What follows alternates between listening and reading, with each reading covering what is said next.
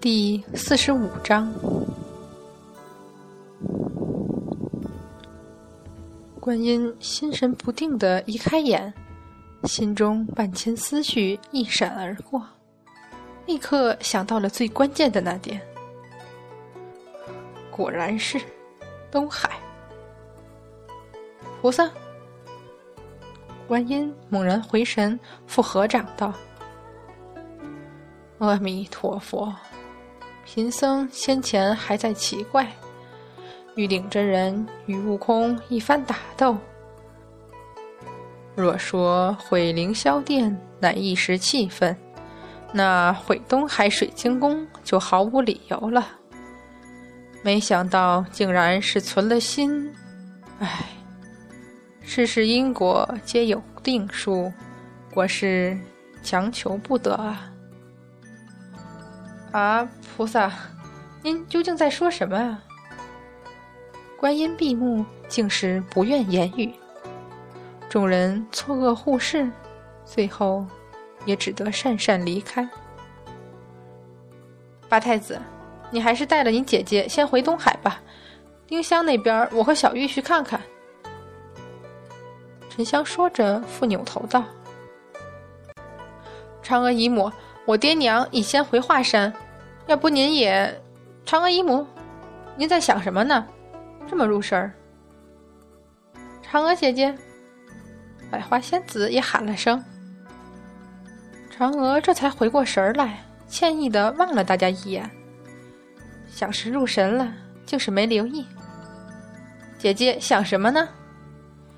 这个路亚道君，我好像在哪儿听说过。嫦娥蹙眉，有犹豫之色。姐姐听说过？哦，是了。嫦娥终是恍然道：“九天玄女曾与我提过，说是红军道人不可与，路亚道君不可欺，还说这是女娲娘娘专门提点她的。”百花仙子惊讶皱眉：“九天玄女，她不是死了很多年了吗？”这是他两千多年前与我说的，时间太长，我竟不记得了。嫦娥蹙眉，轻声道：“那句话说的是告诫别人不要议论红军老祖，也最好不要和红军老祖说话，而在路亚道君面前，千万不能说谎，不要欺瞒他任何事情。至于为什么，他摇摇头。九天玄女当时也没有仔细说。”那个时候的上古大神，大多都性格暴躁怪异，有这样那样的毛病，共工好战，女娲易怒，都是我们要小心避免的。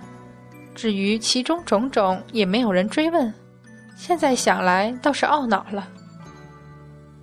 百花仙子吃惊道：“如此说来，那路亚道君岂非和红军老祖一辈儿？”敖春脸色在霎时间变得苍白如纸。这时，云端上突然落下一个声音：“哎，岂止是同辈儿？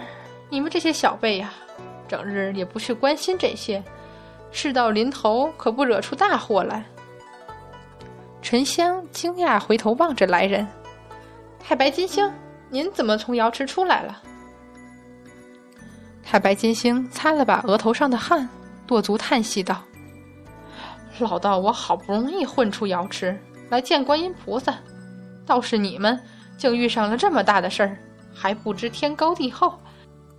幸好老君猜到你等对此一无所知，特意又嘱咐了老道来给你们提点几句，莫要再惹出什么祸端来了。”金星这话说的好没道理。百花仙子一听，感觉面子上挂不住，忙道：“我们惹出什么祸端来了？”太白金星苦笑着，望着皆有愤愤之色的众人，只得长叹道：“是担心你等安危，这总可以了吧？”百花仙子这才冷哼一声，掉过头去。嫦娥有些过意不去，柔声问。金星辛苦了，不知那路亚道君究竟是？太白金星继续叹气：“仙子可知上古以来传说的十件神器？”完全没想到太白金星会从这里开始说的。嫦娥怔了一下，才道：“可是东皇钟、轩辕剑、盘古斧、炼妖壶、昊天塔、伏羲琴、神农鼎、崆峒印、昆仑镜和女娲石。其中盘古斧又称开天神斧，女娲石正是华山正中那颗有新天条的五彩补天石。”太白金星捋胡须，看了眼听得入神的沉香小玉敖春。而传说东皇钟化作天界之门，神农鼎于兜率宫为太上老君所有，其余几件都是下落不明或者神秘莫测的。其中那面昆仑镜，声音悠远起来，那语调里带着抹无奈感叹。在昆仑山的玉虚宫里，传说有一面神镜，据说只要使用的人有足够的道行，就能用它看透过去发生的一切事情。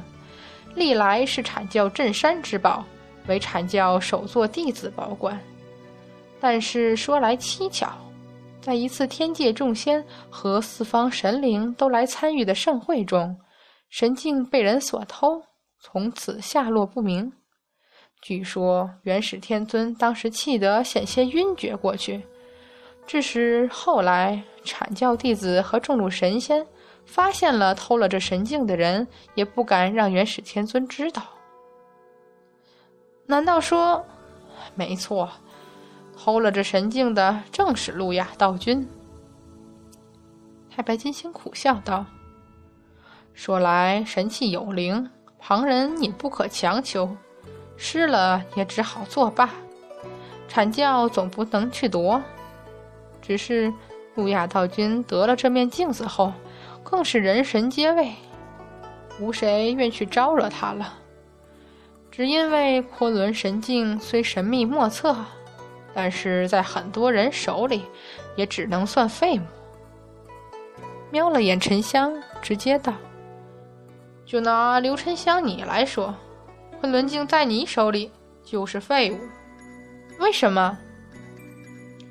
因为纵使你法力再高，也只能看见二十年之内所经过的地方、所认识的人发生的一切，而小玉去的地方更少，虽然可以看见三百多年内的事情，只怕有用的还没沉香的多。若是嫦娥仙子得了这镜，虽说能看见几千年以来的事，但范围也有限。昆仑神镜在谁的手里都没有在路亚道真手中可怕，因为他活了很久。不只是这点，太白金星叹息道：“有句话你们可能不知道，那就是‘先有红军，后有天’。”路亚道君还在前，红军老祖为盘古前一团混沌之气所化，生于太元之先。而后盘古开天辟地，划分混沌，上古众神出现，维持三界，衍生万物。但是路亚道君却比红军老祖还要早出在混沌之中，故而没有任何人知道他的来历。路亚道君亲眼见三界划分，万物得存。这天地间无数生灵都逃不过他的眼睛，无处未曾留下他的足迹。得到昆仑神镜，更是三界众生、万事万物都于他的眼前。所以女娲娘娘才告诫说：“路亚道君不可欺。无论三界发生什么事，哪怕再隐秘，也瞒不了昆仑神镜。”瞒不过路亚道君的眼睛，你们若是真见了他，千万不能在他面前含糊其辞，那非但没有意义，还会招惹他的不满。敖春这下彻底懵了，嘀咕道：“我说他怎么那么爱照镜子，还照个不停？”太白金星不觉失笑道：“路亚道君的脾气虽说有些古怪，但是他不是在照镜子，而是看发生了什么事。他只是很懒，不想动脑子花力气去问。若是你们出现在他面前，他自然要摸出镜子来瞧，因为他根本不会认识你们这些小辈，只是用昆仑神镜看看你们是谁来做什么。若是红军老祖或者他认识的人出现在他面前，他才不会看镜子呢。当初上古诸神和各家神仙也都知道这点，所以一向不提路亚道君。也不会把自己对他的想法表现出来，你们后辈自然不曾听说过他的名号了。沉香忍不住摸摸头发，笑道：“那倒也是，我若知道有人能看见我做过、说过的一切，当然不会说他坏话，干脆连提都不提。就是不喜欢，也只能在心里想想罢了。”敖春赶紧想自己刚才有没有说路亚道君的坏话。金星，这小仙就不懂了。嫦娥仙子惊讶抬眼问：“路亚道君如此人物，为何要屈尊人间，去和丁香这一凡间小姑娘胡闹起来？”什么？黑白金星这才惊然道：“路亚道君和丁香这小丫头在一起？”可不是，我险些误以为他是什么招摇撞骗的。敖春蓦然捂住嘴。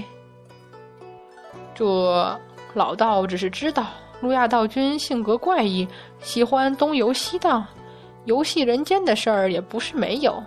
反正，反正做事不能以常理可循，是吧？红孩儿，你怎么跑来偷听？听金星说的有意思。自然就来听了。红孩儿笑道：“现在我有点明白，为什么菩萨提起路亚道君就不愿意多说了。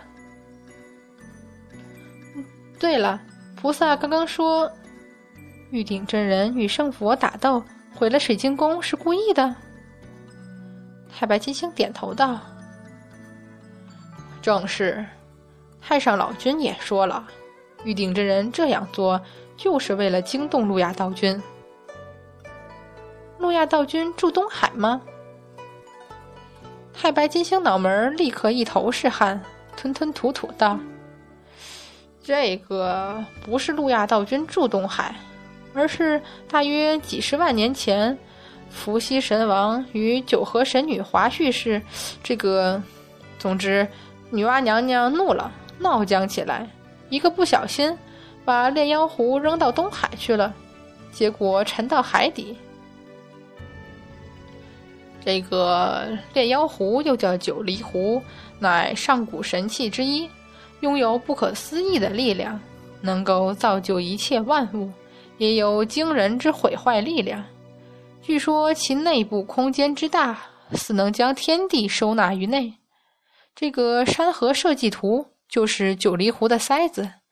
因为这次和湖身分离，成了女娲娘娘的法宝，而九黎湖为路亚道君所有，一直都是他的这个可以说是洞府吧。